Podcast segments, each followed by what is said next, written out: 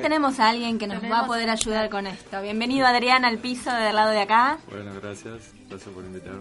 No, por favor. Eh, bueno, un poco esto, queríamos compartir justamente un poco lo que lo que planteaba Cecilia, ¿no? ¿Cómo, cómo es esto de vivir de algún modo de acuerdo a eh, otra, justamente otra manera de pensar la, alimentación, la, vida de las personas?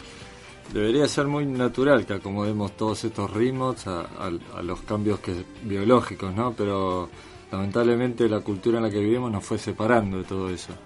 Y de hecho, una de las manifestaciones más concretas que tenemos eh, por ejemplo, en una verdulería uno ve productos durante todo el año. Sí, sí. Eh, entonces uno no sabe bien si, si lo han cosechado en esta semana, hace dos meses, si lo han sacado de cámaras frigoríficas que tuvieron seis meses ahí. Vi frutillas el otro día, digo, qué raro, porque la veo en verano y ahora también. Sí, sí, la verdad que ese invento de las cámaras frigoríficas, por un lado, y los invernáculos, eh, crear condiciones especiales para que algo crezca cuando en realidad no debería estar creciendo en este momento, han confundido algo que nuestras abuelas la tenían muy clara y sabían qué platos comer y cómo en el año lo íbamos este, secuenciando. Claro, se aprovechaba lo que se cosechaba en esa en ese momento, ¿no? Sí, sí, sí, porque además no, no surgía otra cosa y uno, no puede mantener, no, había forma de mantener esto salvo en frutas desecadas y confituras.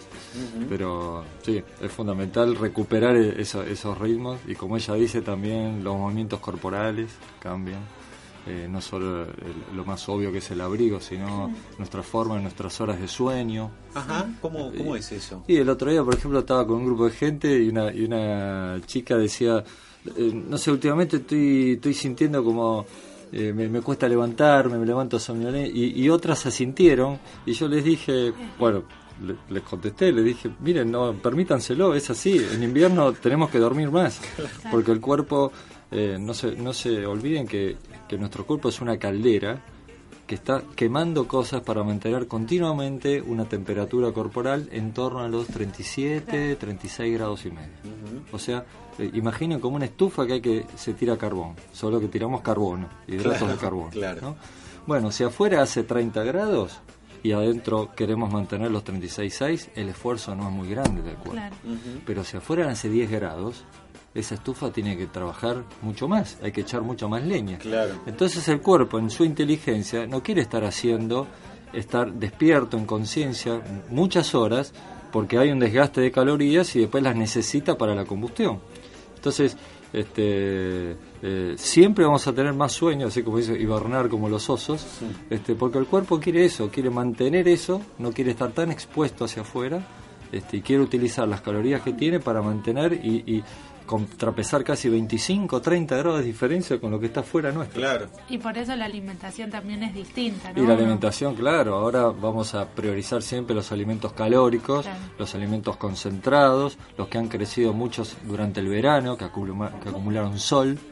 Como las calabazas, por ejemplo. La calabaza es puro sol. Ah, y es el sol Que, no, tenemos directo. Es el sol que ahora no tenemos. Bueno, ellos lo han acumulado para dárnoslos a nosotros.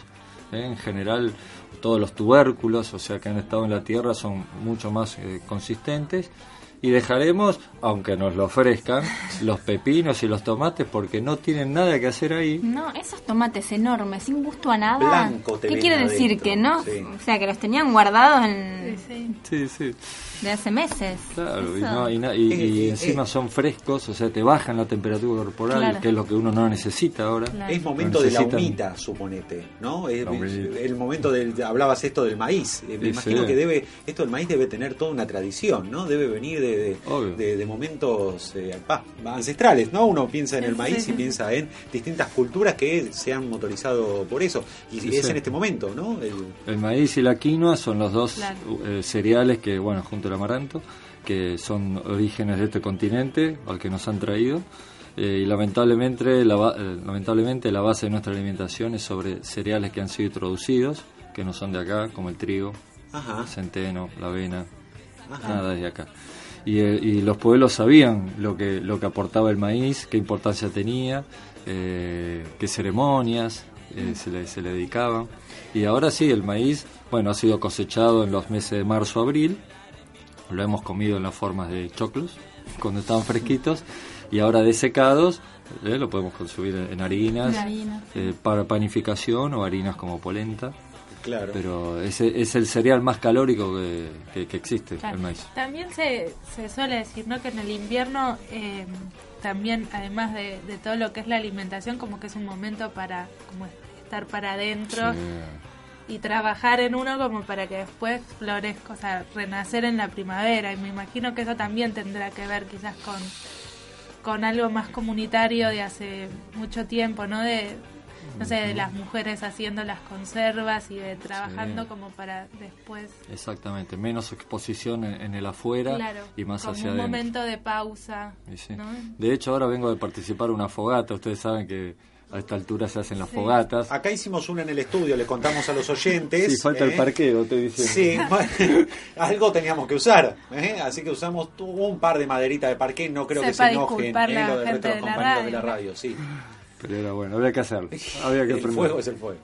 Y bueno, en esas fogatas que son de muchos años, que bueno, después la Iglesia Católica le puso fogata de San Juan, pero en realidad existía mucho antes, uno lo que hace es limpiarse de todos los vicios ¿no? O las cosas que nos han trabado durante el año, precisamente para, para lo que viene. Mm. Y de hecho, las, las, los pueblos originarios están celebrando esta semana el Inti Raimi, que es la ceremonia del sol, porque ahora el sol, astronómicamente, este, vuelve al hemisferio sur. ¿sí? Ahora, está, ahora está surcando el trópico de Cáncer, está lo más alejado de nosotros por eso llega tan oblicuo y nos calienta tan poco. Pero ahora empieza el nuevo ciclo solar, o sea, ahora el sol empieza a retornar hacia, hacia acá. Y las, los pueblos antiguos lo sabían perfectamente. así que lo, celebraban y lo siguen celebrando. Que es el momento de, de siembra, ¿no? Sí, ahora eh, algunas cosas, este, en algunos lugares empieza la siembra. En otros lados la tierra todavía está descansando y ya va a recibir, ya se hacen algunos almácigos para un poquito más adelante. Con más adelante. Claro, con el mes de la Pacha, el mes de agosto, ¿eh? ya la tierra se empieza a abrir y empieza a recibir, está mucho más apta a recibir semillas para otra vez empezar un ciclo bastante desgastante que es ¿eh? semilla, raíz, tallo, flor, fruto. Y esto a nivel de, nosotros sería como un momento quizás para no estar tan abierto a tanta estimulación. Exactamente, más introspección. Más hacia adentro, más este a, verse, a corregirse. Más eh, reuniones, eh, no, no tanto este, exposición, sino más eh, meditación. Es, está bueno. Alguno podría pensar, Adrián, que esto entra en conflicto con la vida cotidiana. Sí. ¿Es así o no? Y la vida, fíjense, los chicos entran en todo el año eh, a las, no sé, en la primaria o en la secundaria entran a las 8, por poner una fase. Todo el año entran a las 8. O sea, en invierno se tienen que levantar de noche con un frío tremendo y en verano es de día, de ese calor, o sea, no importa, a las 8 todo el año. O sea que toda esta cosa esquemática y dura que pasa no solo con los chicos, ¿no? con los oficinistas y todo. O sea, la, vida está ordenada en una forma muy estructurada, a totalmente desapegada y fuera de los ritmos biológicos. Deberíamos ir acomodando todo esto con más cintura, no, no, tan rígido. Así Ah, no me preguntes cómo. Danos la receta, Adrián. ¿Tienes la receta para eso no Yo estoy esperando la receta con la lapicera en la mano, pero bueno, no sé. Pero, por ejemplo, la alimentación, digo, ahora para el invierno, ¿podemos ir a buscarla en algún lado particular? ¿Podemos, eh, digo, acá en la ciudad todo parece muy alejado, ¿no? Ah. Muchas veces de, de estas cosas. ¿Hay alguna vuelta que se le pueda encontrar? A nivel que vos De la alimentación, poder eh, encontrar, si se quiere, algún producto, qué sé yo, algún hay, hay una de, de, ferias o, mercados de consumo responsable y todo ese. O sea, hay alguna movida de ese estilo también. Muchísimas. Hay ferias casi todos los fines de semana en, muchísimos lados. Hay ferias de intercambio de semillas, me imagino que acá deben estar al tanto. Sí. Eh, lugares también para, para ir a probar huertas orgánicas huertas orgánicas cerealeras. Que a veces parece difícil encontrarlos en la ciudad pero hay o sea hay cada vez más. sí sí sí obviamente no es lo, común ¿no? ¿no? no va a estar a la, a la mano pero si uno busca puede acceder a cosas e incluso cuando encara esto de la alimentación la diversifica de una manera que uno nunca hubiese pensado. Porque la verdad que eh, yo antes de estar en esto eh, no me daba cuenta qué, qué acotada es, son las variantes que tenemos para alimentar. La verdad que es mucho. Bueno, la verdad que es súper interesante. Para mí deberías venir cada estación. Creo que vamos, a, vamos a, contar con Adrián si no le, no le, molesta en otra oportunidad para poder desarrollarlo. Ahora estamos en invierno, volveremos, si no te parece mal, cuando estemos más cerquita de, de, la primavera o, del verano. Sí. E ir pensando también, ¿no? Como ir conectando eh, toda la naturaleza y los ciclos naturales con el modo de vida que, llevamos más allá de la alimentación. Exactamente. Eh, Adrián, eh, para alguna forma de comunicarse contigo, como para que alguien los oyentes una consulta. consulta en relación a esto. Sí, bueno, tengo un mail este, que es Adrián Sertanejo con S. Sí. arroba gmail.com Adrián, Adrián Sertanejo arroba, gmail.com. Igual después lo podemos poner en el posteamos, ¿eh? luego lo compartimos eh, para que en todo caso podemos ir sacándonos dudas mutuamente y aprendiendo un poco más de cómo convivir también con la alimentación. Bueno, eh, muchísimas gracias por, por venir.